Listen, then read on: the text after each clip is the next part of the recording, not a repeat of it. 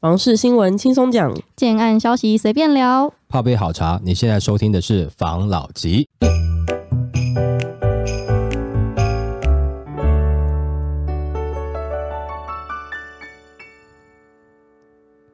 关心你的房事幸福，我是房老吉。我是茶汤会，因为今天大院子他临时有事不在，所以我们就少了前面的寒暄，我们就直接进新闻。升息出大事，他喊下半年房市下波提涨点。专家表示复苏要时间。台湾面临升息等变数，房市诡谲多变。最近有网友从财经、政治等层面讨论，认为在升息、选举年等影响将让房市走向多头，更断言二零二三房市将爆发。不过专家认为房市利空因素减缓房价涨势，整体呈现缓涨格局。那网友就根据财经、政治等四大层面。预测二零二三年房市，指称美国强力升息已经让银行出状况，一旦出金融危机，势必要降息，认为对房市绝对是大利多。网友还说，二零二四年是选举年，直言要选举，政府一定全力稳住房市，更强调，毕竟台湾房屋自有率八十七 percent，打房就是打选票。还提到过去两年房市政策让许多无力经营的中小型建商退场，如今土地掌握在大建。商手上绝对有实力让新房子价格撑在那，但专家分析，外界论及选举会造成房市动荡，观点大多是顾及舆论压力与年轻人买不起房，进而没有创造利多条件。如果是从这个角度看待房市，那可能会在二零二四年选后才有比较明朗的态势，主要是度过大选这个变数。反倒是今年还有时间来观察震惊局势，但无法太乐观看待逆势反弹的幅度。那从历史的角度。来看大建商虽然资产实力雄厚，但在二零一六年房地合一税首波实施的房市低气压，开出降价第一枪的就是大建商。至于美国会不会持续升息或停下脚步，目前众说纷纭。经济走强与通膨而升息的声量稍大，银行倒闭案例也不被认为会重演过去风暴。当下判断会降息太武断。好了，第一个网友说觉得要选举了，因为全台湾多数八十七趴是。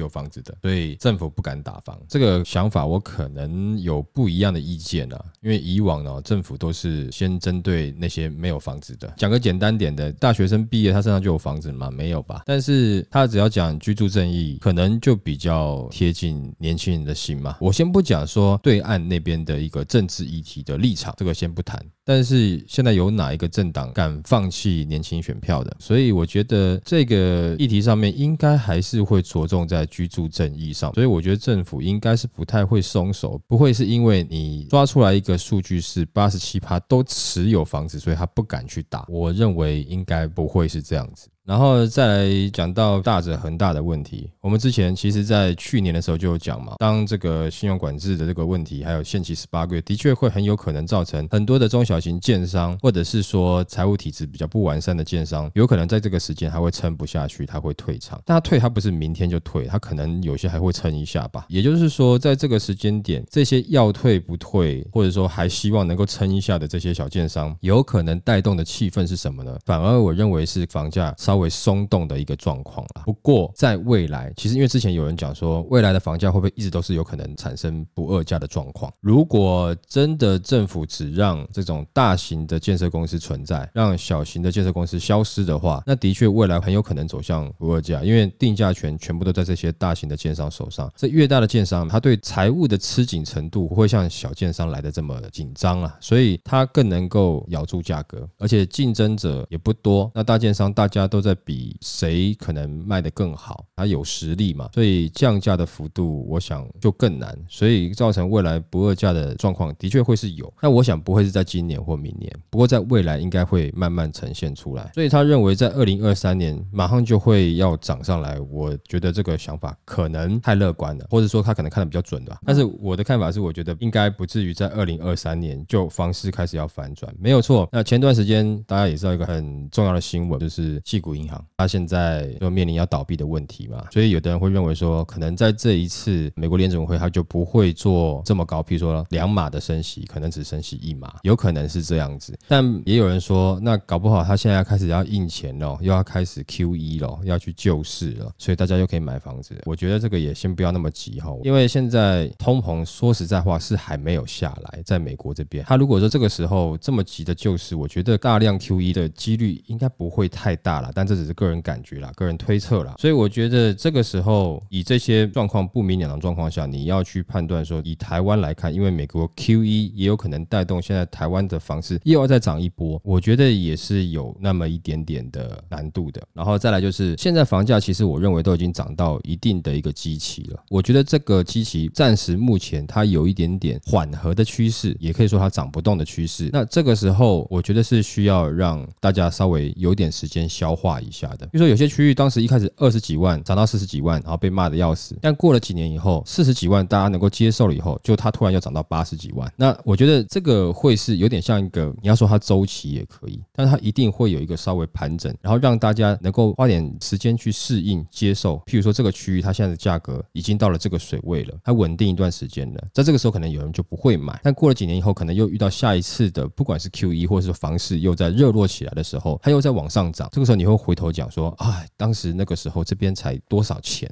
会有这样的状况没有错，但我不认为在这个时间点它又会再一波涨上去。哦，我觉得有难度，因为以现在不管是大家的薪资结构跟大家的感受上，都觉得房价其实已经涨蛮高了，还没有在我适应的状况下，我很难追高。哈，我这心里面那个坎可能也过不太去，那所以我觉得这个应该不至于像他讲的一样。那他如果说以二零一六来看，因为很多专家也讲说，的确我自己有这种感觉啦，今年的确有一点点像以前二零一六年那样子的状况，可是二。二零一六年开始，因为有太多的东西是第一次实施，跟一些新的状况。今年其实状况也是有点像，不管是包含平均地权条例啦，或是通膨啦，那或者是升息啦，或者说地缘政治的一些关系啦，或是再是选举啦、两岸关系等等的这些状况，在今年其实也算是一个蛮特别的一年。以上一次的经验来看，在二零一六以后，它大概稍微停滞到二零一八年，房市就比较冷淡一点点。如果说它要比照二零一六年的经验的话，那也就是说在二零二三、二零二四、二零二五这三年有可能会是一个盘整的状况，那大家会要去熟悉一下。现在慢慢这个价位是在这边了，它有可能会微微下修或微微修正，大家需要一点时间慢慢去习惯这个区域。如果它真的是有发展潜力的话，它的下降不会太多，它甚至还有可能就维持价格。有议题有重大发展，那甚至有些发展甚至准备要陆陆续续到位的一些区域，它甚至还会有那么一点点的涨幅。那也可以简单说，就比较像。是蛋黄区的部分的话，可能它的下修幅度就不会这么明显。但是在这一次，你会很明显看到蛋白区的明显下修。那这个蛋白区可能它的梦做的比较远一点点，比如说他要的东西可能还要在五年以后才会开始准备要陆续成型。那这个时候可能就会反映在它不管是它脱手的价格上面，或者是说它在未来的成交金额上面，就可能会有一些修正了。其实房价涨幅应该这样看，你真的有真材实料的地方涨，涨得合理，我觉得这个是大家比较。没有话讲的，因为你人人都想要抢着挤去那个地方，因为那边有你生活，不管是工作机会，或是生活机能，或是各项的发展，是你想要的。因为人多要挤那个地方，那地方就这么大，人人在抢，那自然而然价格会上去。那我们比较不太能理解，就是说有些区域它明明是蛋白区或是蛋壳区，它真的没有那么多的支撑，为什么它的价格可以炒得这么高，高到一个夸张？单纯只是以一个大都会区的外移效应，照理来讲，它应该是量。很漂亮，价应该是缓缓会上升，没有错。可是，一下上升的这么多，之前有讲过，这是一些热钱造成的。不过，这个是比较不健康的。当这些热钱退去，房市有些状况的时候，应该这些区域会有些修正。这些区域如果以首购的自住客来说的话，对于你的工作上、你的生活上，你是如果能够接受的话，你的确是可以买来自住的。你没有一定要往都会区去应急。我没有说你可以不要，但是你也没有一定要。如果你希望比较有增值。的空间的话，当然你往都会区去，它的未来的增值可能会比较有保障，或是保值上面它比较会有保障。可是如果你重视的是你生活比较舒适，你室内的空间舒适，然后你买房子的房贷没有给你太多的压力，能够真正享受生活的话，其实蛋白区在它价格稍微下修之后，是一个也可以的选择，不是说不能选择。这就跟我们所有听众分享一下吧。好，来下一则。三二九档期效应，购屋人潮回流，房仲表示这类成屋更受青睐。房市三二九档期为传统建商推案的一大档期，多个预售案一起推案壮大声势，而中古屋买气也渴望受此档期的联动拉抬。而近年讨论度最高的就是今年还适合进场吗？专家表示，农历年前后一两周，购屋族群受市场大环境、政策影响，采多观望态度。购屋族群看预售屋、新城屋。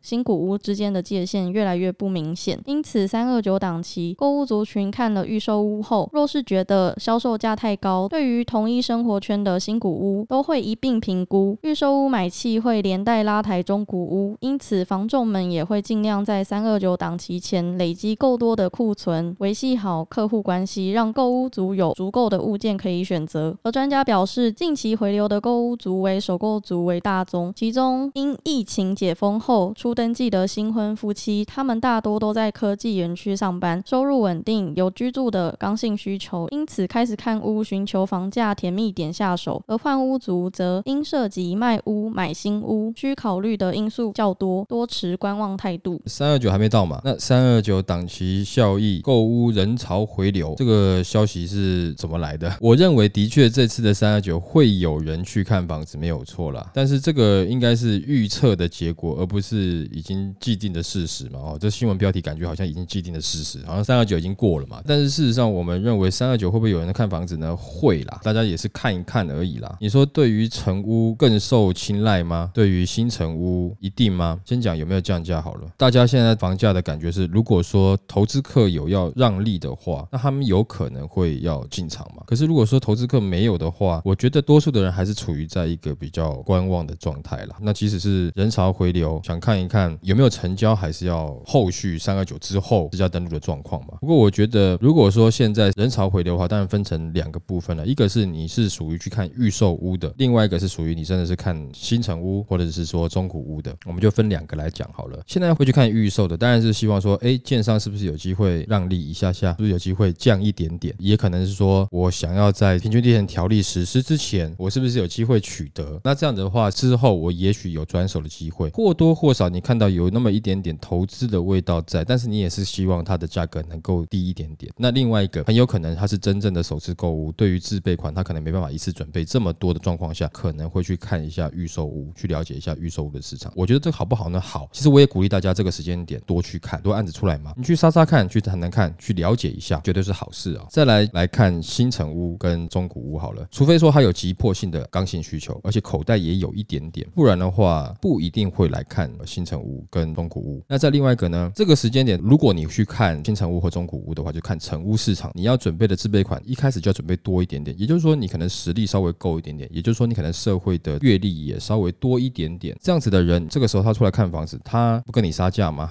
他的认知可能认为，在这个时间点，照理来讲，慢慢要转向，他可能有很多的讯息管道，他知道说，在未来会转向，可能诶，成屋市场会不错，也怕周屋会不会有选择性的信用管制，政府对于建商的这种信用管制跟限期十八个月开发等等这些状况，会不会造成一些烂尾楼？他担心比较有经验的，他可能话想要选择成屋市场，但他来成屋市场，他还是希望便宜啊。可是现在你有觉得多少市场的案子有在降价吗？有，但不多，还没有很明显，所以我相信大家也是看一看，但不一定会成交的状状况。上一次我。们有讲到一集，针对这一次三二九会有蛮多的案子出来，或者是有些案子可能它出来试试市场，或者说它就准备成屋再推了，或者它暂停不推了，这些状况都有。也就是说，对于建商来讲，或者代销公司来讲，它也在观望的一个状况。对于预售屋的市场了，因为这一次对预售屋的市场影响会比较大一点点。好，但是像这样的状况，我们都有预期说，可能这一次的三二九呢，大家可以去谈，会比较软一点点，好谈一点。谈的不一定是谈在价格上面啊，付款方式，或者说还有什么。赠品等等的，你 CP 值上面你是可以跟他谈一下的，付同样的价格，你可能可以多要一点点东西。我不敢保证说都一定会降价，但是我相信也会有新开的案子，它价格是比较低一点点的，来去抢市场，让大家观望的这个时间不要拖太长的一些建案，应该是会出来。大概知道状况是这样子的话，其实如果你有购物需求，假设你是首次购物，自备款没有到很够很够，或者是说自备款够了，但是你还是希望一开始付款的压力不要这么大，不要这么大笔的。的金额的话，其实我觉得预售的市场在这个时间点真的是可以看，尤其今年的预售市场，我反而比较鼓励大家在今年的时候，其实可以多看一下预售市场。我认为成屋市场反应真的会稍微慢一点点，可能要到下半年，或者说要甚至要到明年，对于这些屋主才会有一些感受了。除非说我今天盯不下去，或者是说我没有办法去处理贷款的部分，我这时候才想要赶快卖，不然我还没有那么急，我多赚少赚都是赚，我没有一定要在这个时间点我便宜卖给一般的自助客。如果我手上持有的话，只要我跟得过去，我没有必要。那如果说跟不下去的，其实有蛮多的该跑也在跑了嘛。之前有一些短期的他已经跑掉了嘛，现在还有剩下一些没有跑掉的，可能数量也不是那么多。假设如果说他要赔给你的价钱，你期待的金额比他赔回去给建商还要低的话，他宁愿赔给建商，他也不会卖给你啊，他何必呢？他就认赔了。在这个时间点，我的看法是，除非有一些少数的体质不良，他下修的幅度也不会到你想要的。但是在明年的话，如果说整整体的房市继续还是这么的冷的话，我相信有成屋市场的屋主呢，他可能就觉得哦，好吧，反正那我获利了结就好了，不想要再继续走，他才有可能让价格比较贴近你的要求卖给你。不然的话，在这个时间点，旁边新案都还没有降价，我为什么要降价？会有一个这样子的心态啦，所以会造成成屋市场只有少部分，只要他一降价，假设我也是屋主，同一栋的屋主，别人卖的比较便宜，如果人家问我说啊，为什么你不卖便宜一点？不是啊，我说他是因为有在赌博啊，跟他欠钱，体质不良啊，他欠钱他才要的，没有欠，因为我还付得起嘛，所以我不一定要降价卖，除非整体房市的市场是不好的，那我觉得这个我可能一直持有下去，并没有办法让我很安心的获利很多，那我这个时候会觉得，反正我有赚，赚了那我就出手了，这是没有问题的。它需要时间去适应，就跟我们现在要去适应新的房价，现在涨到这个机器是一样，它需要个时间适应方式，可能没有像旁边一些预售案现在推的这个金额这么高了，可能会稍微下修一下去抢市场，传递的速度会稍微慢一点点。假设你在预售案代销，他们对于市场的熟悉度很多都会跟建设公司建议，甚至建设公司自己都知道整个市场的状况，他会做一些策略性的调整，可能在价格修正的第一步，我想可能预售会来得快一点点。我也是鼓励大家三二九赶快去看房子，如果有这个需求有打算的话，多去看多比较，好不好？来下一则。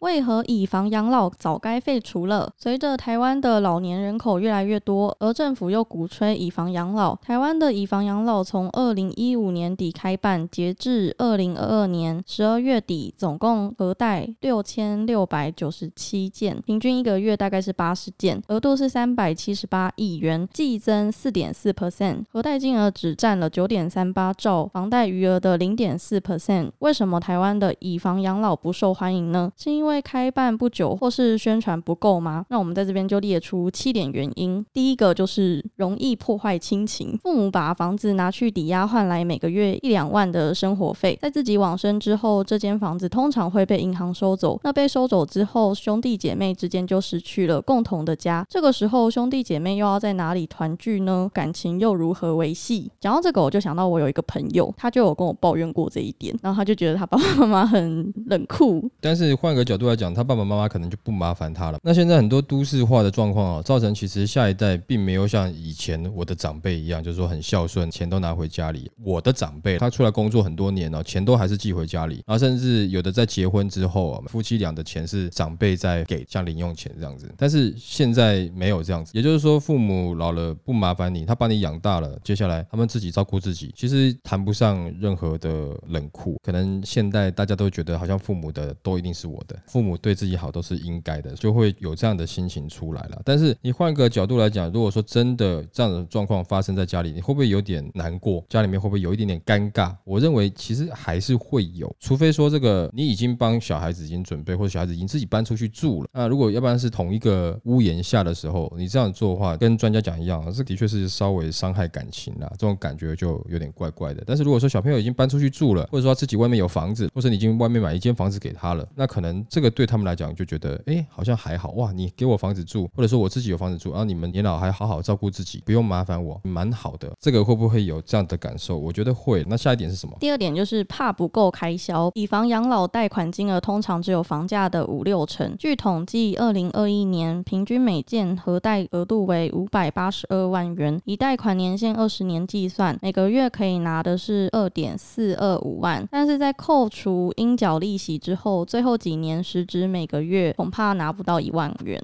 现在又有通货膨胀的这个压力，这个生活是蛮难维持。因为你是老房，再来就是你是老人家嘛，他也没办法给你核贷很高的层数，你不能活太久，因为有可能会领完。这样子的状况，大家在评估之后，心里面就觉得怪怪的。这我们之前有聊过，是不是这个钱用完，我的生命点数是不是也差不多应该要用完了？那下一点呢？第三点是以房养老的利息比正向房贷来的高。去年年底央行升息之后的首购利率为一点九三五 percent，以房养老的贷款利率则为二点二到二点五 percent。换言之，利息支出也可能是一大笔费用。利息越高，老人的损失就会越大。的确是啊，首购我们很体谅，但首购的这些年轻人他还可以有工作的能力，但是老人家你跟他收那么高的利息，他多数是很难再出去有工作能力了，因为毕竟你说以房养老这样子的话，对老人家稍微比较不公平一点点。尤其他在推行有个难度是，越长辈的人越在意利息，年轻可能还会觉得，哎，我还有未来，我还有时间撑到，譬如说房价涨上去，或者是说还可以撑到下一波的降息等等的。但是老一辈的可能就觉得，我现在就被赚走了，我还能等到多久以后？对于老人家来讲，可能这个也会是心里面的一个障碍。那下一点呢？再来就是会被绑死。以房养老的一大限制就是屋主不能自由处分其房产，有些情况更不能中途解约。一旦生了大病或是急需大笔现金，即使这个时候能解约，恐怕也救不了火。那万一真的生重病的话，就想说帮我看一下还剩几个月，哇，还蛮多年的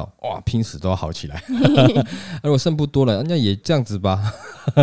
那那种心情就很复杂嘛，的确是会被绑死了。那下一点呢？下一点就是不能保证住到死。万一申请人高寿额超过贷款年限，这个时候不止老人不能再从银行领到钱，房子还可能被拍卖。到那时候是否还有钱租房子，租不租得到房子都是大问题。所以也就是说，政府在一开始设定这个政策的时候，他推行的时候，他就预计你做这件事情的时候，你就不能活太久啊。这个法是蛮冷酷的，因为他没有后续的配套措施。万一你今天这样子的话，那政府要介入该做什么事情？反正你看一下你的健康状况，你很健康的话，那你先不要。啊，如果你哎身体比较不好，那你就可以以房养老，反正也不会拖太久嘛。听起来就感觉怪怪的，大家就觉得不舒服。那我干嘛要啊？那接受度又更低。那下一点呢？再来就是可能因此丧失社会福利或是医疗补助的申请资格。既然以房养老者都有养老金了，政府就不会救济该名老人，这就造成了老人的两难：没有以房养老就没有生活费。你如果你开始以房养老了，那我就不给你养老金了嘛，因为你自己可以养。我推个方案给你，然后这个方案还不是很完整的，但是当你去申请的时候，那我又可以节省我的财政支出了嘛？你换算一下就觉得不划算，推动一定会有障碍。那下一点呢？最后一点，银行本身兴趣缺缺，由于银行必须面对国人寿命越来越长、房价和利率波动等风险，因此贷出去的钱能不能回本都是一个问题。其实银行也不愿意办。讲实在话，这个就是政府在卸责，因为其实有很多国家它的养老是由政府来承担嘛。我记得好像日本就是。如果说我们养老的这个福利做得很好，其实有时候也会发生一种问题，年轻人越来越少，到时候很多年轻人要开始去养负担这么多老人一些社会上面的开支，你信不信？到时候还会有很多年轻人开始抱怨，为什么？可能譬如说当时房价啦啊，或者是说社会上的优势啊，都给这些长辈们拿去了。那现在如果他们年纪大了，我们这些年轻人还要花好多的精力去供养他们，会不会觉得很不舒服？我觉得这个也会造成另外一个问题。如果说你今天真的要政府做，其实年轻人必须得买单，包含到我这个年纪都还算是年轻人，我们都必须得买单。政府不做，他推的这个以房养老，也不能完全解决真正现在老人需要被照顾的一些问题。最好的方式还是大家能够孝顺自己的父母，多多孝顺啊。这个问题最终的解决之道就是自己生小孩，自己疼爱。那自己的父母呢？自己孝顺，是不是同样的道理？生你养你的，那当然你要想办法自己照顾，你自己能够照顾得好，这些东西其实就对你的影响就没有那么大。不过这个刚才上述的是以房养老的政策，其实在台湾要推得好，我也认同，它的确是有难度。会真的有办法做以房养老的人呢？大概多数可能他手上应该也不会只有一间房，那比较不会有这样其他的争议。可能他就是哎小孩子有一间两间呐，然后自己也一间呐，那最后我用以房养老啊，那小孩子也觉得 OK 啊，没有问题。自己也不在意那么多，反正我也够钱，我也不在意那些利息什么东西，我都不在意。这个推了等于是帮助性不大的一个政策，感觉上了。那虽然专家主要是说这个政府是在卸责，但政府真的把这个责任扛下来的话，我相信也会有年轻人的抗议，就会像这个劳健保一样。OK，好来下一则。买房新法，贷好贷满，一千万当五千万用，专家爆惨例。他六年挂了两次，房贷一定要想尽办法贷好贷满吗？不少人都鼓吹必须这么做，但专家表示这件事情没有绝对，而且如果是高财务杠杆操作，一定要谨慎评估风险。那一般人会把房贷贷款贷到最高，主要是为了留有一笔流动资金在身边。那这笔钱有可能是买车、结婚，也有可能是为了投资，也可作为紧急应备金。使用那有两种人喜欢把贷款贷到满，就是做生意的人。生意人就是特别喜欢贷好贷满，就是为了留下一笔流动资金作为周转金使用。那另外一种人就是喜欢高财务杠杆操作的人。那专家的朋友喜欢高财务杠杆操作买房。假设如果拥有一千万，那就是两百万的头期款，八百万的房贷。那一口气买下五间房，等同于用现金一千万元买下五间一千万的房子。在近两波房市不景气差点凉了，前一波。房市不景气，二零一七年因为房地合一税影响下价量均跌，他当时差点扛不过去，只能透过到处想办法兼差赚钱还款，然后好不容易撑到二零二零年房市景气又回升，应该是趁机获利了结就好。结果他要固态复萌，现在平均地权条例修正草案三读通过，房市又急动，他已经好一段时间没有公开自己的近况了。专家就表示，操作高财务杠杆购物没有问题，前提是要还得起。第一波景气不好还得起。又撑了过去，虽然会迎来曙光，但如果又迎来第二波景气不好，那就会变得很惨。高报酬、高风险，那也只能坦然承担了。那专家也说，不太建议一般人进行高杠杆投资，但如果贷好贷满，只是为了买车、结婚、紧急备用金等用途，其实还是可以做。但如果手头现金足够，那还是干脆付现，别让银行多赚你的利息最好。我觉得专家分享的这个案例，感觉上是针对他朋友吧？对。